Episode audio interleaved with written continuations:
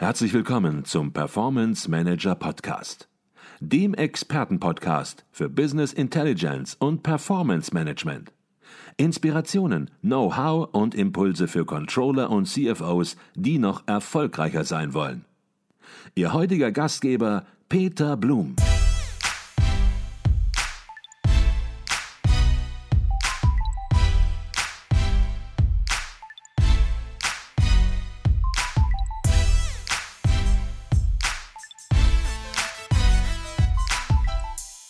Herzlich willkommen im Performance Manager Podcast. Mein Name ist Peter Blum. Im heutigen Podcast geht es um ein Instrument im Projektmanagement, das viele als ein sehr trockenes Thema empfinden werden. Den Nutzen dieses Instruments zweifeln nur wenige an. Gleichwohl wird es in der Projektarbeit sehr oft stark vernachlässigt. Worum geht es? Es geht um das Lastenheft zu einem Projekt.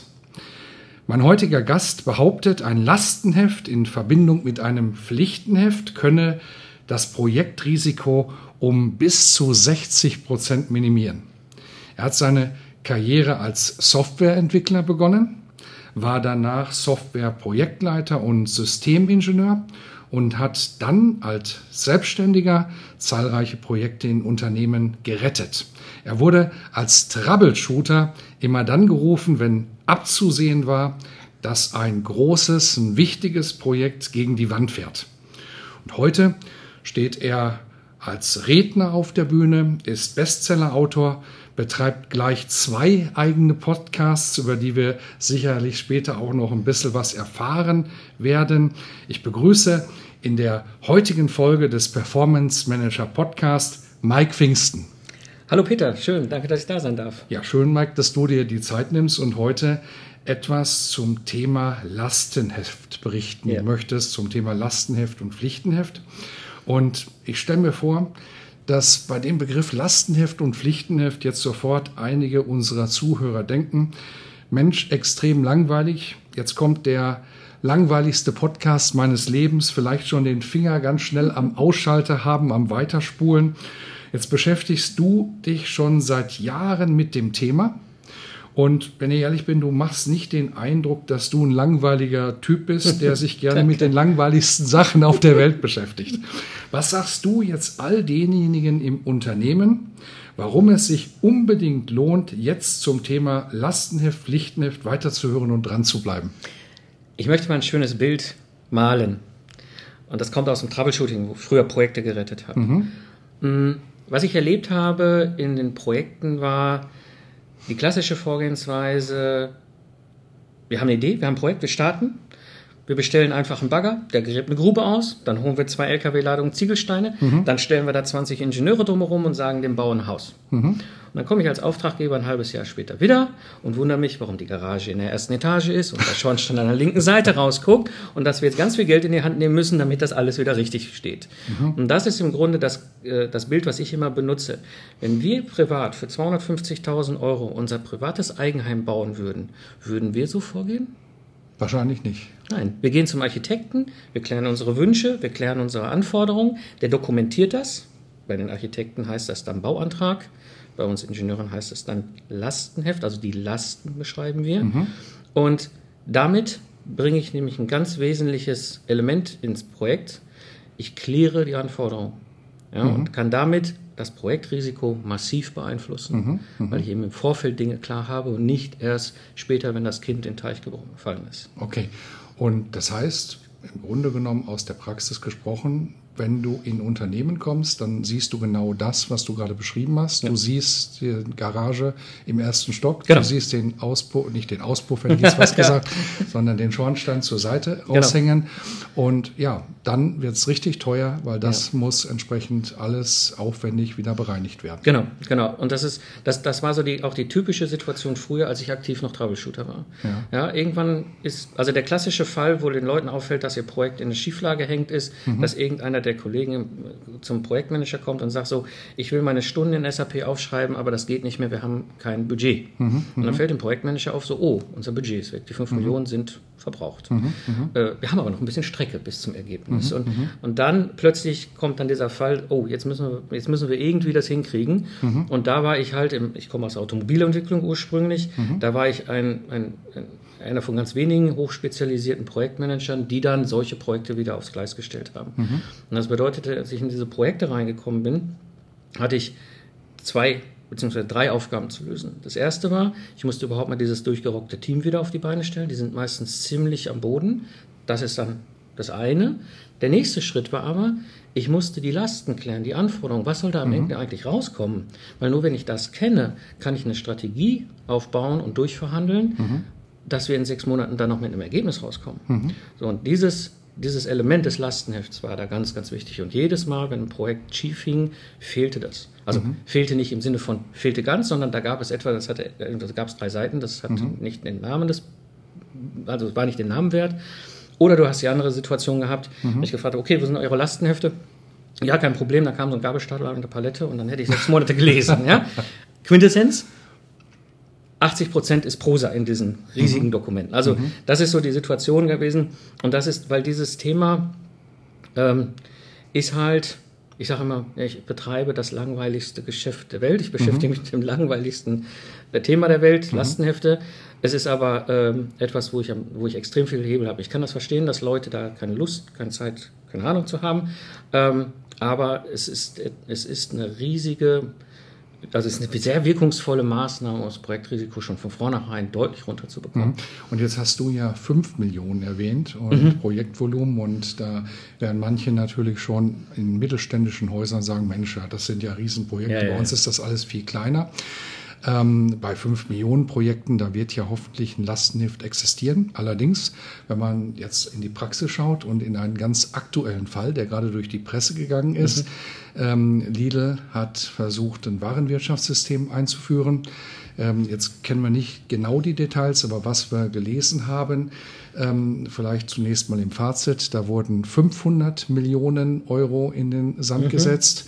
Ähm, das Projekt wurde abgebrochen. Das war ein Projekt mit SAP. Mhm. Und all das, was man in der Presse gelesen hat, deutet es darauf hin, dass hier entsprechend ein Lastenheft und ein Pflichtenheft mhm. möglicherweise nicht sauber erstellt worden mhm. ist, beziehungsweise das nicht so ernst genommen worden ist, sodass im Laufe des Projektes es hier so massive Abweichungen ohne Projektmanagement mhm. konkret mhm. gab, das dann dazu geführt hat, dass nach mehreren Jahren und im Grunde ein Riesendesaster 500 Millionen Euro in den Sand gesetzt worden sind. Und ja, sag mal, das hast du auch mitbekommen. Mhm. Hast du da ein paar Details noch zu? Also jetzt zum, speziell zum Lidl-Fall nicht ja. so im Detail, weil sie auch nicht so offen dazu reden. Das ist im Grunde das, was man so aus der Presse erfährt. Ja. Aber ich kenne halt solche Projekte. Ne? Also ähm, ich habe Projekte schon mit 25 Millionen äh, verantwortet. Ich kenne auch Projekte, die haben nur eine Million Euro. Mhm. Ähm, und wir haben am Ende, also ich werde auch immer gefragt so, was ist denn so ein Lastenheft wert? Ja? Oder wie ein anderer Kunde das mal irgendwann, als ich noch im Troubleshooting war und dann mich um das Lastenheft gekümmert Herr Pfingsten, Sie produzieren doch nur Papier. Mhm. Wann kommen wir denn mal hier zum Ergebnis? Mhm. Ähm, wollen wir nochmal darüber reden, was ist denn der Wert eines Lastenhefts? Also in Euro. Mhm. Das kann ich dir ausrechnen. Mhm. Mhm. Nehmen wir mal das Beispiel mit den 5 Millionen Euro. Ich habe ein Projektbudget von 5 Millionen Euro. Jetzt ist es eigentlich das kleine Einmaleins, das Hand Grundhandwerk des Projektmanagers, Risikomanagement zu machen. In jeder Basisschulung Projektmanagement ist Risikomanagement drin als wesentliche, wesentliches Handwerkszeug. Mhm. Jetzt mache ich Risikomanagement. Also ich bewerte, wie hoch ist das Risiko, dass mein Projekt scheitert. Sagen wir mal, das ist 30 Prozent. Mhm. Ja, komme ich wie auch immer auf das Ergebnis 30 Prozent. Das bedeutet, ich mache es jetzt mal mathematisch einfacher, machen wir mal ein Drittel. Mhm. Ähm, 1,5 Millionen Euro von meinem 5 Millionen Budget ist das Risiko, mhm. wenn es scheitert. Mhm. Das heißt, das Unternehmen oder das Projekt müsste sich, der Auftraggeber müsste sich jetzt überlegen, diese anderthalb Millionen Euro zu nehmen, irgendwo in der Schweiz in der Spardose zu parken. Ja, und wenn irgendwas knallt, kann ich davon die Feuerwehr bezahlen. Mhm. Macht natürlich keiner. Mhm. Aber ähm, ich habe eine andere Möglichkeit. Das ist klassisches, ich rede nur über klassisches Risikomanagement. Ich kann mir überlegen, wie kriege ich dieses Risiko runter? Mhm. Da kann ich Maßnahmen mir überlegen und gucken, wie stark die Maßnahmen das Risiko reduzieren. Mhm. Eine Maßnahme wäre ein sehr erfahrener Projektleiter, mhm. eine Maßnahme wäre ein super erfahrenes Projektteam mhm. oder eine Maßnahme ist ein Lastenheft. Das ist eine mhm. Risikoreduktion. Und wenn ich jetzt mal ganz vereinfacht rechne, Drittel, Drittel, Drittel aus, hätte die, würden die Maßnahmen bringen, wäre ist der Wert des Lastenhefts 500.000 Euro für das Projekt. Okay. Gehen wir nochmal vielleicht äh, vom Wert des Lastenheftes, da sind wir schon richtig tief drin Mhm. und ich finde es auch wichtig, den Wert des Lastenheftes ähm, zu kennen und zu ermitteln, weil Wert heißt natürlich nicht nur, was ist er wert, was ist das Lastenheft wert im Sinne von Risiko, sondern was ist es wert, ein Lastenheft auch zu erstellen? Wie viel Mhm. Aufwand ist es dann wert, entsprechend dieses Lastenheft zu erstellen? Ähm, gehen wir vielleicht einen Schritt nochmal zurück, weil ich glaube, sonst kommen wir da nicht mehr hin. Ich merke, wir sind Ja, direkt ja, da ja, ganz ja, tief ja. drin. Und zwar, ähm, du machst Lastenhefte, Pflichtenhefte, aber äh, Projektmanagement, Troubleshooting Mhm. ist natürlich, sag ich mal, das übergeordnete Thema. Und jetzt hat natürlich jeder im Unternehmen, ähm, Controlling, im Finanzbereich oder auch andere äh, Menschen im Unternehmen, in der IT natürlich sowieso, äh, dort arbeitet man mit Projekten. Begleit, du begleitest viele Projekte und hast diese auch ja, erfolgreich zum Ziel geführt, auch wenn sie manchmal schon auf der Kippe gestanden haben. Ähm, was sind für dich die Kriterien, um das mal positiv zu formulieren, ähm, die für dich gutes, gelungenes Projektmanagement ausmachen? Also ein entscheidender Faktor war für mich immer, also gerade bei den Troubleshooting-Projekten noch stärker, aber es gilt eigentlich auch fürs Projektmanagement insgesamt. Ähm, Kommunikation. Ja? Ähm, ich mache jetzt nochmal das Beispiel aus dem Troubleshooting. Das waren Projekte, die waren weit jenseits von Gut und Böse, die ich da übernommen habe. Ja? Aber auch da galt es, Kommunikation zwischen den Menschen ist ein ganz entscheidender Erfolgsfaktor. Wenn ich nicht mehr miteinander rede, sondern nur noch übereinander rede oder gar nicht mehr rede, dann habe ich eine hohe Sicherheit, dass das schief läuft. Okay. Ja, das, ist, das ist so der Nummer eins Faktor. Und da spielen halt so, so Sachen wie ein Lastenheft, Pflichtenheft also auch indirekt mit ein. Weil das eine ist, wir reden über das Artefakt, was hinten rauskommt. Also irgendwo das Papier, sage ich jetzt mal ganz vereinfacht. Aber das ist nur die Dokumentation, was wir besprochen haben. Viel entscheidender ist der Teil davor, dass wir miteinander geredet haben, dass wir diesen Abgleich gemacht haben. Du willst ein Haus haben, du hast so viel Budget. Ich sage, okay, wir können für dieses Budget und dieser Vorstellung dir das da ungefähr hinstellen. Und dann sagst du, ja, aber ich hätte gerne so. Und deine Frau sagt, ich hätte aber in der Küche gerne schwarzen Marmorfliesen oder was auch immer. Und wir sagen, nee, Marmor geht nicht, weil Hochwasser, äh, da geht aber das haben wir. Und so vereinbaren wir uns. Und das ist Kommunikation. Ja, das heißt, aus meiner Sicht ist der ganz wichtige Punkt miteinander reden. Und ähm, dann kann ich diesen Schritt gehen und sagen, okay, ich dokumentiere das auch noch. Ob ich das jetzt Lastenheft, Pflichtenheft, Product Backlog nenne, wie auch immer, sei dahingestellt. Aber Kommunikation ist der entscheidende Punkt. Okay, also du meinst, dass oft Projekte deshalb scheitern, weil es dort jemanden gibt, der dieses Projekt durchsetzt, das nach seinen Vorstellungen macht, aber mit den Nutzern dieses Projektes, die hinterher den Benefit entsprechend aus den Ergebnissen ziehen sollen, gar nicht mehr spricht. Ja. Und von daher ja, möglicherweise vielleicht ein Projekt auch nur halb insoweit scheitert, dass das ein Projekt durchgezogen Ja, wird, ja. aber am Ende eben der Nutzen, der ursprünglich beabsichtigt war, gar nicht äh, erreicht wird. Genau. Und dann sagt jeder, ich habe doch mein Bestes gegeben, aber es kommt unterm Strich eben nicht das raus, was rauskommen soll. Du, du sprichst einen ganz wichtigen Punkt an den Nutzen. Und zwar müssen wir aufpassen, wir haben zwei verschiedene Nutzen. Wir haben den Nutzen des Projektes und ein Projekt er, erarbeitet ja ein Ergebnis. Ja? Projektmanagement in seiner Grunddefinition bedeutet ja Neuartigkeit. Das heißt, wir schaffen ja etwas Neues. Und dieses Neue, was wir da schaffen, egal ob das jetzt ein neues IT-System ist oder ein neues Einparksystem für ein Auto, ja, oder ein, was weiß ich, neuer Sitz im ICE, ähm, dieses Produkt, dieses System wird ja hinter von jemand benutzt. Ja, von dem IT-System, der Controller, der da die Zahlen anguckt, der Sitz im ICE ist halt der Fahrgast in der ersten Klasse, der den toll findet, den Sitz. So, das heißt, dieses System erzeugt einen Nutzen für den Benutzer. Ähm, das ist aber häufig in den Projekten gar nicht so bewusst. Ja, das heißt, sich überhaupt mal Gedanken zu machen, was für einen Nutzen mein System schon mal liefert für den Benutzer. Nehmen wir mal Einparkhilfe. Meine Mutter, 80, ja, fährt einmal in, in der Woche nach Dortmund auf den Markt. Ja, ähm, der Nutzen der Einparkhilfe für sie ist Sicherheit. Ja, Sie kann da in der Tiefgarage in, halt ne, so wieder raus, rein und rausfahren, dass mein Vater nicht anschließend graue Haare kriegt. ja, so, das heißt, das, das ist der Nutzen des Systems. Aber oft ist es so, dass ich als Lieferant gar nicht ist der, der Gesamtsystemverantwortliche bin. Ich bin vielleicht derjenige, der dieses Parksystem entwickelt, ja, aber eingebaut wird es in einem BMW, in Daimler oder was auch immer. Mhm. Das heißt, die Projekte sehen oft erstmal nur den Nutzen für den Kunden. Der Kunde ist der BMW, der mhm. Kunde ist der VW, was auch immer, mhm. aber der Benutzer ist meine Mutter mit 80 mhm. in der Tiefgarage in Dortmund. Mhm. Und sich Gedanken darüber zu machen, was ist der Nutzen eines Systems für den Benutzer, mhm. der es hinterher benutzen muss, das hilft schon mal sehr viel weiter in der Kommunikation, weil wenn das bekannt ist, kann ich alles Weitere nämlich äh, viel einfacher einsortieren. Ähm, wenn ich Anforderungen habe, die den Nutzen verstärken, muss ich die unbedingt umsetzen, macht ja total Sinn für meine mhm. Mutter. Wenn ich Anforderungen habe, die neutral sind, meistens mhm. sind das so typischerweise Normen, ja, die muss ich mitnehmen, komme ich nicht drum herum, ist okay, kann man drüber reden, ist eine Frage von Geld. Und dann gibt es Anforderungen, die machen den Nutzen kaputt. Mhm. Ja, das heißt, wenn ich die einbaue, ist mein Produkt nicht mehr nutzbar. Mhm. Ja, und damit habe ich schon einen ganz wesentlichen Schritt, diese Diskussion, was ist eigentlich der Kernnutzen des Produkts, des mhm. Systems. Und das hilft dann wiederum auch beim Nutzen des Projektes. Mhm. Ja, mhm. zu sagen, okay, warum machen wir das hier eigentlich? Mhm. Und damit habe ich schon einen ganz, ganz entscheidenden Schritt am Anfang gemacht in der Kommunikation, weil wenn das bekannt ist auf, bei allen, beim Auftraggeber, beim Auftragnehmer, dann hilft es allen auch zu bewerten, ist das, was wir hier tun, eigentlich richtig und zielführend. Mhm. Ich glaube, das war nochmal ein ganz wichtiger Punkt, dass du rausarbeitest, ein Projekt muss gut funktionieren. Das Projekt, wenn es funktioniert, das ist natürlich von Nutzen, aber ein Projekt ist erstmal kein Selbstzweck, soll am hinteren Ende ein Ergebnis bringen und einen Nutzen bringen. Und was du natürlich jetzt auch schon angesprochen hast, ist, es gibt Features, die man einbaut und die das ganze Projekt kaputt machen. Ich habe das mal unter einem anderen Begriff gehört, sogenannte Killer-Features. Ja, ja, gut ja. gemeinte Features, ja. wo man auf den ersten Moment denkt, ja. Äh, ja. das ist doch alles gut, aber dadurch steigt die Komplexität mhm. eines Projektes mhm. möglicherweise so ins Unermessliche, dass durch ein einziges kleines Feature, was vielleicht gar mhm. nicht den Nutzen am Ende hat, ähm, ja, ein Projekt quasi undurchführbar wird und damit eben ein Killer-Feature ist ja. von der Bezeichnung her. Du willst was oder, sagen? Oder, oder, oder konkretes Beispiel nochmal an der Einparkhilfe von meiner Mutter. Ja?